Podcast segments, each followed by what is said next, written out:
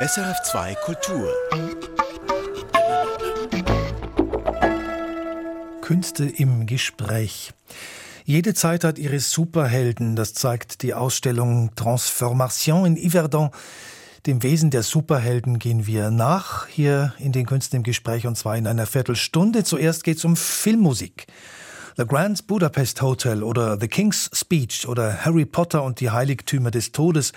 Das sind Filme, die ohne Alexandre Desplat nichts wären, nicht das, was sie sind. Er arbeitet seit knapp 20 Jahren in Hollywood und zählt zu den erfolgreichsten Filmmusikkomponisten weltweit. Wie er zur Filmmusik gekommen ist, hat der 60-jährige Franzose Elisabeth Baureitel erzählt.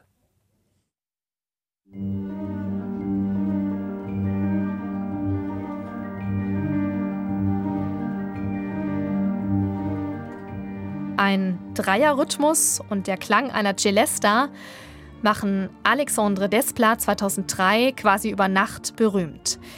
Seine Filmmusik zu Das Mädchen mit dem Perlenohrring mit Scarlett Johansson und Colin Firth in den Hauptrollen wird für den Golden Globe, den British Academy Film Award BAFTA und den Europäischen Filmpreis nominiert. Alexandre Desplat gelingt der internationale Durchbruch.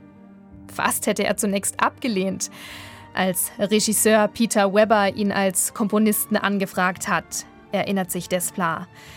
Er wollte mit seiner Familie in die Ferien fahren, doch dann hat er die erste Fassung des Films gesehen. Quand j'ai vu le film, j'ai dit mais c'est pas possible, je dois faire ce film, c'est tellement beau.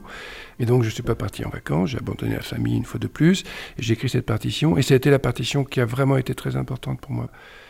Ich musste die Musik zu diesem Film einfach schreiben. Er ist so schön. Also bin ich nicht in die Ferien gefahren. Und das ist auch gut so. Denn seit das Mädchen mit dem Perlenohrring wird meine Musik international wahrgenommen. Und ich durfte von da an viele talentierte Regisseure treffen, die mir Filme wie The Grand Budapest Hotel, Imitation Game oder The King's Speech vorgelegt haben. Wenn man das Kino liebt, wie ich es liebe und immer geliebt habe, ist das geradezu magisch.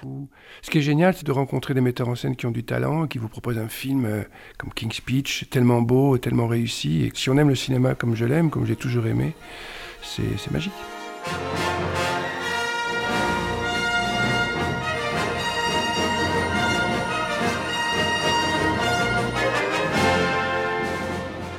Schon als Jugendlicher verliebt sich Alexandre Desplat in die Filmmusik. Als er zum ersten Mal Star Wars sieht und die Musik von John Williams hört, beschließt er selbst Filmkomponist zu werden und schreibt seine ersten Musikstücke. Le génie de John Williams, c'est d'avoir assimilé presque 2000 ans de musique occidentale. Et pas seulement d'ailleurs, mais on entendait. Euh, John Williams ist ein Genie. Er vereint fast die gesamte westliche Musik der letzten 2000 Jahre in seinen Kompositionen. Man hört darin Elemente des Jazz oder der Weltmusik und den Einfluss von Prokofjew, Shostakovich, Ravel, Debussy. All diese Musik des 20. Jahrhunderts, die später auch für mich sehr wichtig werden sollte. John Williams hat mir eine ganz neue Welt eröffnet. Mais donc John Williams, c'est vraiment pour moi le premier qui m'emmène dans un autre territoire. Seine Eltern, eine Griechin und ein Franzose, fördern den kleinen Alexandre von Beginn an. Als Kind lernt er zunächst Klavier spielen, dann kommen die Trompete und die Flöte dazu, später Saxophon und Tuba.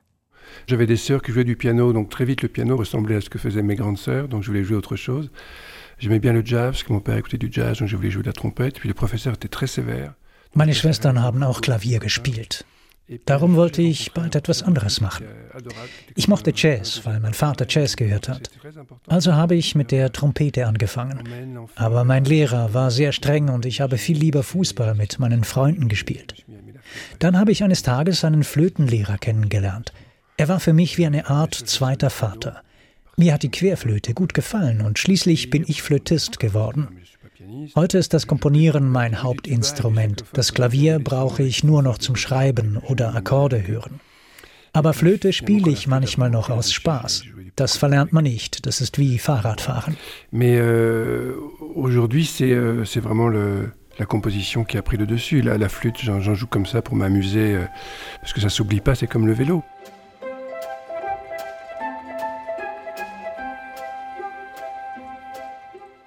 Und so spielt Alexandre Desplat heute manchmal sogar selbst die Flötenstimme für seine Soundtracks ein. Neben seiner Ausbildung zum Flötisten hat er unter anderem Orchestrierung in den USA und bei Yannis Xenakis in Paris studiert. Außerdem setzte sich Desplat mit brasilianischer und afrikanischer Musik auseinander.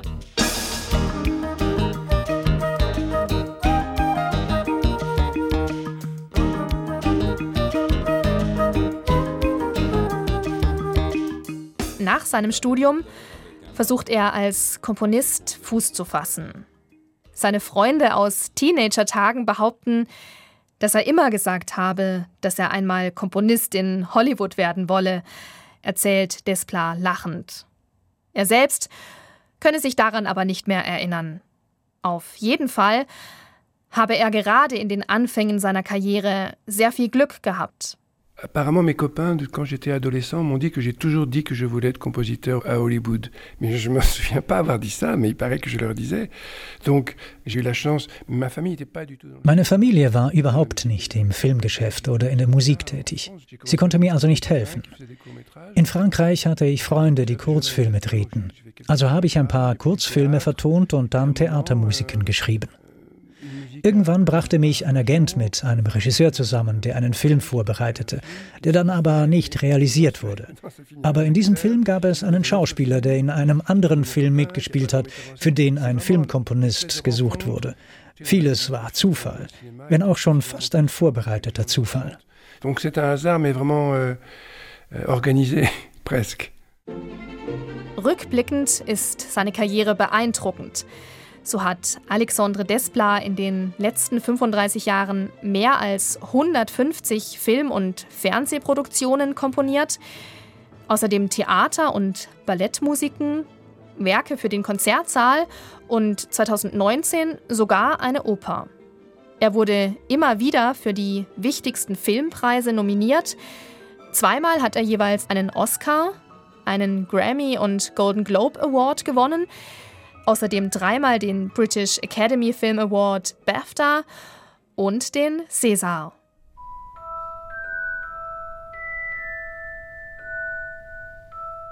John Williams ist nach wie vor eines der größten Vorbilder von Alexandre Desplat. Besonders für seine Komposition für den vorletzten und letzten Teil der Harry Potter Filmreihe, für Harry Potter und die Heiligtümer des Todes 2010 und 2011 ließ sich Desplat von Williams Arbeit inspirieren. John Williams hat nämlich die Musik zu den ersten Harry Potter Filmen geschrieben und von ihm stammt auch das Hauptthema.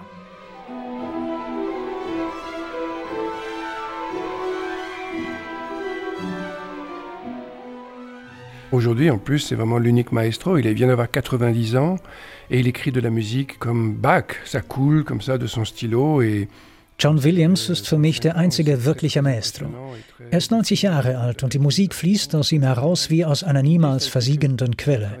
Darum ist es überwältigend und auch beängstigend zugleich, sich mit einer Partitur von John Williams zu beschäftigen. Ich habe viel mit dem Hauptthema von Harry Potter gearbeitet, aber ich musste auch eine eigene Ästhetik finden, da ich nicht wie John Williams schreibe. Niemand schreibt wie er. Donc ça m'a permis de chercher autre chose, euh, avec mon esthétique, parce que je n'écris pas comme John Williams, personne n'écrit comme lui.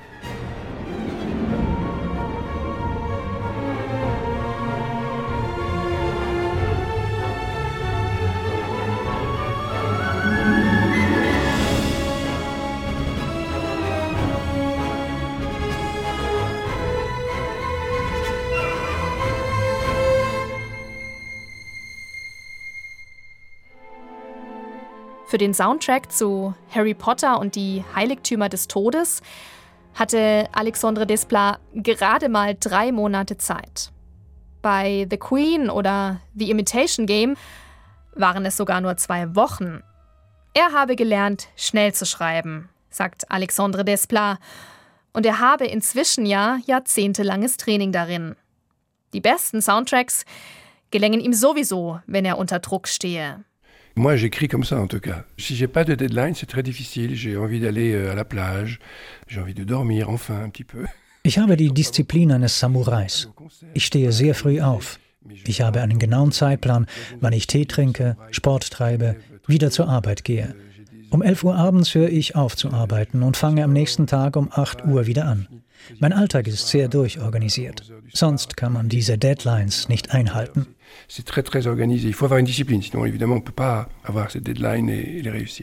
Der Konkurrenzdruck in der Filmbranche hat in den letzten Jahren mit neuen Streaming-Anbietern und einer erhöhten Nachfrage deutlich zugenommen.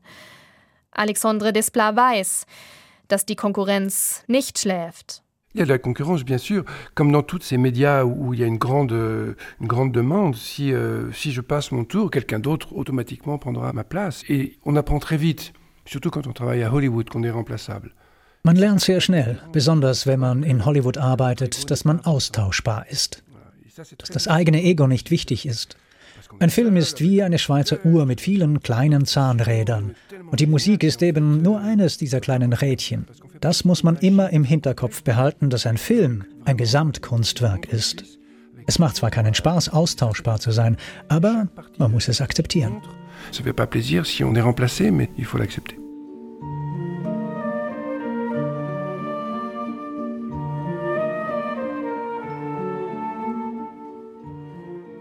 Filmmusiken von Alexandre Desplat haben einen hohen Wiedererkennungswert mit wohlklingenden Melodien und thematischen Strukturen.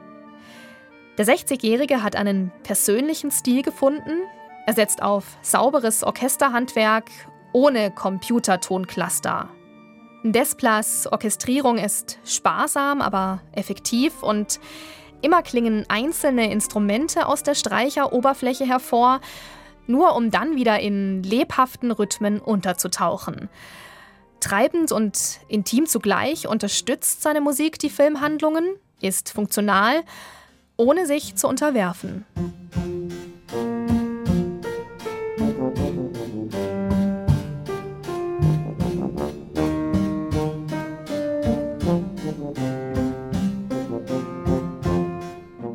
Immer öfter kann man die Filmmusiken von Alexandre Desplat nicht nur im Kino auf der Leinwand, sondern auch im Konzertsaal erleben.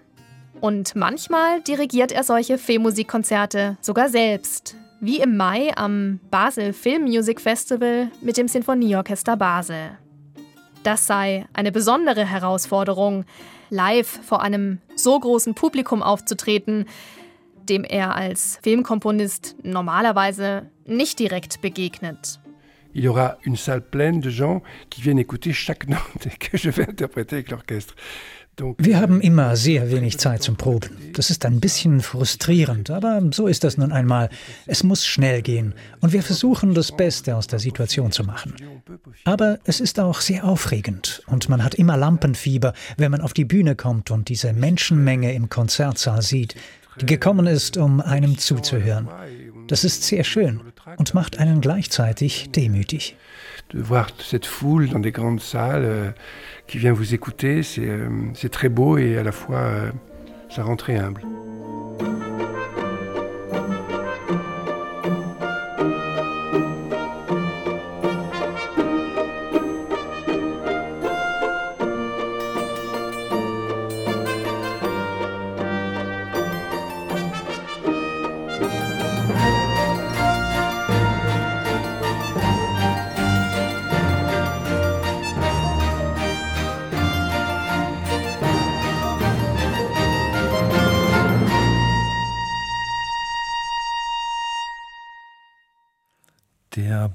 Beitrag von Elisabeth Baureitel über den Filmmusikkomponisten Alexandre Desplat.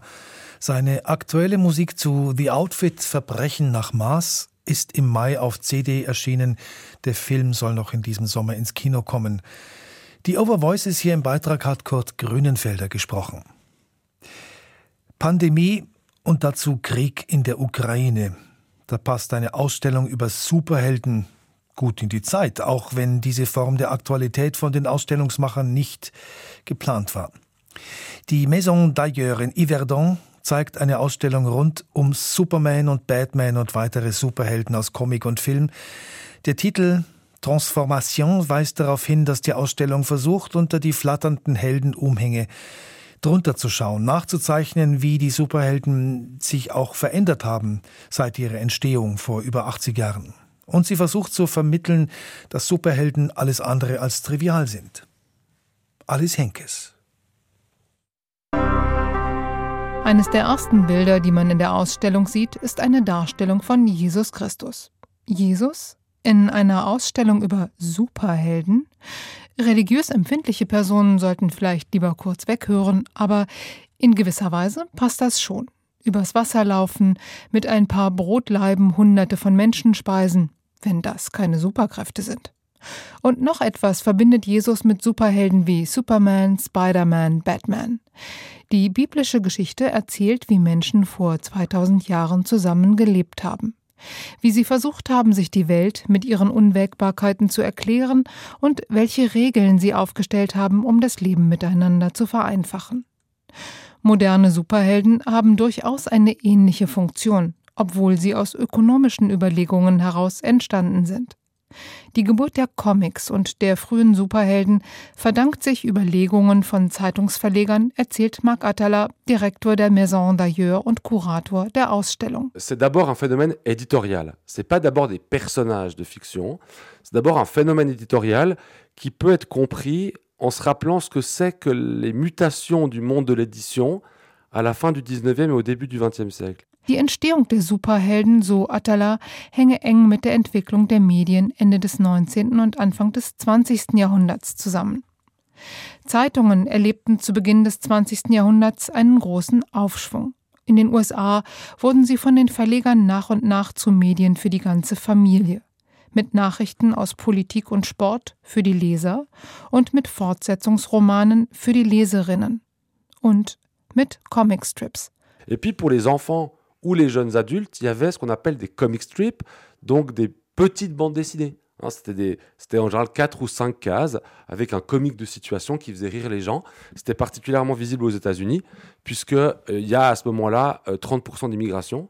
Donc beaucoup de gens ne parlent pas l'anglais. Diese US-amerikanischen Zeitungsstrips bestanden aus drei, vier Zeichnungen und waren für Kinder gedacht. aber auch für Erwachsene, denn die USA waren damals noch ein Einwanderungsland mit einer Immigrationsquote von 30 Prozent. Und viele dieser Zugezogenen sprachen kein oder kaum Englisch. Ihnen, aber auch allen anderen Leserinnen und Lesern, sollten die Comics in den Zeitungen Spaß machen. Und, aus verlegerischer Sicht ganz wichtig, sie sollten neue Leserinnen und Leser anlocken und ganz nebenbei noch ein bisschen was über die US-amerikanische Lebensart vermitteln. Mit lustigen, spannenden, aufregenden Bildergeschichten konnte man vor allem jungen Leserinnen und Lesern zentrale Werte und Ideen vermitteln, sagt Mac Atala. Si j'ai envie de faire passer des idées politiques, qu'elles soient, on va dire, nobles, hein, lutter contre l'envahisseur allemand, qu'elles soient pour lutter contre la drogue, hein, avec les campagnes anti-drogue des années 70, ben, je vais faire quoi Je vais utiliser ce que les jeunes lisent. Im Zweiten Weltkrieg wurden Comics und Zeichentrickfilme zu einem beliebten Medium politischer Propaganda. Nicht nur in den USA. Die Ausstellung zeigt neben einem Film, in dem Donald Duck sich im finsteren Dritten Reich wiederfindet, gezeichnete Agitationsfilme vom ideologischen Feind, in denen Strichmännchen den Kommunismus glorifizieren.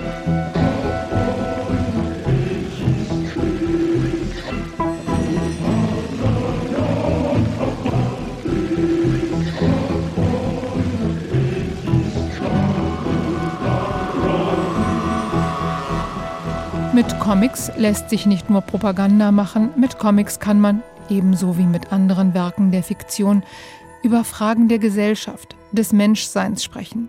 Comics erzählen, so Marc Attala, moderne Mythen. C'est ça, de, de ça qu'on parle quand on parle de mythe. C'est-à-dire qu'on sait que c'est une image, on sait que c'est pas la réalité, mais on sait qu'à travers elle, quelque chose de vrai se dit. Alors moi, je pense que les super-héros, mais comme d'autres choses aussi, font partie de ces nouvelles mythologies modernes, c'est-à-dire des images qu'on sait être des images fausses, n'existant pas dans la réalité, mais on comprend qu'à travers elles, quelque chose de vrai se dit sur l'être humain. Das gilt auch und vor allem für Superheldencomics, die immer auch etwas darüber erzählen, welchen Gefährdungen und Ängsten eine Gesellschaft sich gegenüber sieht.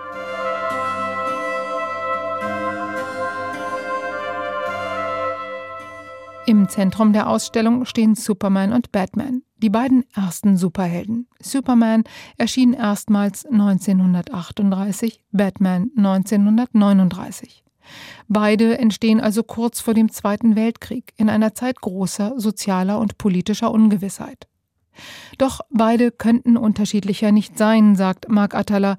Superman sei als Lichtgestalt angelegt. Ein Superheld, der mit seinen Superaktionen im Rahmen des Gesetzes bleibt. Superman, c'est le super-héros qu'on pourrait appeler solaire, c'est-à-dire qu'il fait dans la société ce que le gouvernement américain fait, disons, dans les années 30-40. Batman, c'est peut-être le personnage le plus humain, et c'est pour ça qu'il est le plus sombre. Alors déjà, il n'a pas de super-pouvoir, il a vécu un traumatisme assez violent avec la mort de ses parents. C'est quelque part le personnage qui nous ressemble le plus. C'est pour ça que c'est un des personnages qui est préféré par les lecteurs. C'est que justement, il est très humain. Il essaye de, faire quelque chose de bien de sa vie, euh, sans y arriver vraiment d'ailleurs. Hein. C'est plutôt quelqu'un de torturé, etc. Batman sei der abgründigere, der zwiespältigere der beiden und damit auch der menschlichere. Das mache ihn als Figur tiefer und moderner. Die Ausstellung betont den unterschiedlichen Charakter dieser beiden Helden. Superman ist ein kleiner, kapellenartiger Raum gewidmet. Darin lässt sich eine Verbindung sehen zum Christusbild im ersten Saal der Ausstellung. Eine Verbindung, die in der Figur Supermans angelegt ist. Der Superheld, der sich im Alltag als unscheinbarer Büromensch namens Clark kennt, durchwurstelt, ist als Waisenjunge vom fernen Planeten Krypton auf die Erde herabgekommen. Sein Vater, ein Wissenschaftler, der wusste, dass Krypton untergehen wird, hat ihn auf die Erde geschickt. Auch Batman ist ohne Eltern aufgewachsen. Er hat als Kind sogar mit ansehen müssen, wie sie von einem Schurken ermordet wurden. Dafür ist er mit einem enormen Vermögen ausgestattet, das es ihm erlaubt, sich ganz der Bekämpfung des Verbrechens zu widmen, ohne einem lästigen Brotjob nachzugehen.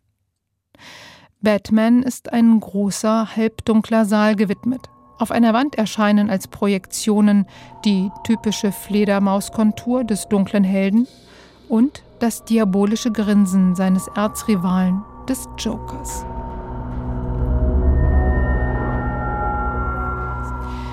Die Ausstellung zeigt neben historischem Comicmaterial auch zeitgenössische künstlerische Arbeiten, die sich mit dem Superheldenmythos beschäftigen. Im Batman-Saal hängen unter anderem Bilder des französischen Künstlers Travis Dordan, die auf Leonardo da Vincis Salvator Mundi verweisen. Das Bild von Da Vinci zeigt Christus als Erlöser der Welt, die rechte Hand segnend erhoben, in der linken eine Kristallkugel. Travis Dordan zeigt den irren Superschurken Joker in Salvator Mundi Pose. Man mag das als ironische Spielerei abtun, man kann sich aber auch die Frage stellen, ob eine Rettung der ganzen Welt überhaupt vorstellbar ist. Superman und Batman waren nur der Anfang. Heute gibt es Hunderte von Superhelden und Superheldinnen, die übrigens recht früh neben den Supermännern ihren Platz eroberten. Superwoman ist bereits 1941 entstanden. Sie ist mit Superkräften ausgestattet und sie ist, dem Frauenbild der Zeit entsprechend, super sexy mit entsprechenden Körperformen, aber das ist eine ganz eigene Geschichte. Im Lauf der Jahrzehnte haben die Supermänner und Frauen sich immer wieder verändert. Das gilt auch für die bekannten und erfolgreichen Figuren wie Superman und Batman. Diese Wandelbarkeit hänge mit dem US-amerikanischen Verlagssystem zusammen, erklärt Mark Atala. Et le système américain en particulier économique permet ça, puisque les droits d'auteur sont chez les éditeurs alors qu'en Europe, les droits d'auteur sont partagés entre l'éditeur et le créateur. In den USA hält der Verleger die Rechte an einer Geschichte, nicht wie in Europa der Autor. Figuren wie Superman, Batman, Spider-Man wurden und werden also von zahlreichen Autorinnen und Zeichnern gestaltet. Die Ausstellung zeigt auch einige künstlerische Annäherungen an die Superhelden, die deutlich über das hinausgehen, was Superheldengeschichten normalerweise erzählen. Der schwedische Künstler Andreas Englund zum Beispiel malt einen anonymen Superhelden in grauem Umhang, der im Spiegel die Falten in seinem Gesicht betrachtet oder der sich Drogen besorgt, um sich aufzupeppen. Dieser veränderte Blick auf Superhelden findet sich heute auch in Comics und Filmen. Dabei gehe es nicht darum, die Figuren menschlicher zu gestalten, sagt Mark Atala, sondern darum, ein anderes, ein reiferes Publikum anzusprechen. C'est pas que pour les rendre plus humains, c'est aussi parce que le lectorat vieillit. C'est-à-dire qu'en fait, un enfant, voilà, 10-12 ans, ce qui l'intéresse, c'est de voir euh, des personnages, enfin, c'est de voir des héros. Das Publikum der Superhelden sei mitgewachsen, mitgealtert, sagt Mark Atala, und dieses Publikum wolle andere Geschichten lesen. Kinder wollen echte Helden sehen. Helden, die Flugzeuge vorm Abstürzen, Brücken vorm Einstürzen und die Guten vor den Bösen bewahren. Ältere Comic-Fans hingegen wissen, dass die Guten ebenso wenig nur gut sind wie die Bösen nur böse und dass man Helden auch nicht immer trauen kann. Mark Atala ist überzeugt, dass es ein großer Fehler ist, Comics nur als triviale Zerstreuung zu sehen. Et le risque, c'est qu'on les voit comme des pures émanations de la société de consommation, donc un pur divertissement, et donc on ne réfléchit pas. Et moi, le but des, expos que je fais à la maison d'ailleurs, c'est de dire, c'est bizarre d'imaginer que des millions de gens voient Spider-Man, Star Wars, Le Seigneur des Anneaux, enfin ce que vous voulez, et n'y réfléchissent pas. Leserinnen und Leser würden reflektieren, was sie lesen. Es sei doch kaum möglich, sich vorzustellen, dass Millionen Menschen Geschichten über Superhelden lesen, ohne darüber nachzudenken. Die Ausstellung in der Maison d'Ailleurs zeigt, dass Superhelden auch super Denkstoff bieten. Für alle, die Lust haben, sich ihre eigenen Gedanken zu machen. Und diese Ausstellung in Yverdon ist noch zu sehen bis zum kommenden Januar. Die Musik im Beitrag, die Sie da gehört haben, die stammt aus der Ausstellung und wurde von Jérémy Duciel und Lionel Bardet komponiert. Und die Künste im Gespräch, also das hier und das vorige mit Alexandre Desplat, finden Sie auch online unter srf.ch-kultur und auch als Podcast in den Streaming-Diensten. Erfahren Sie mehr über unsere Sendungen auf unserer Homepage srf.ch-kultur.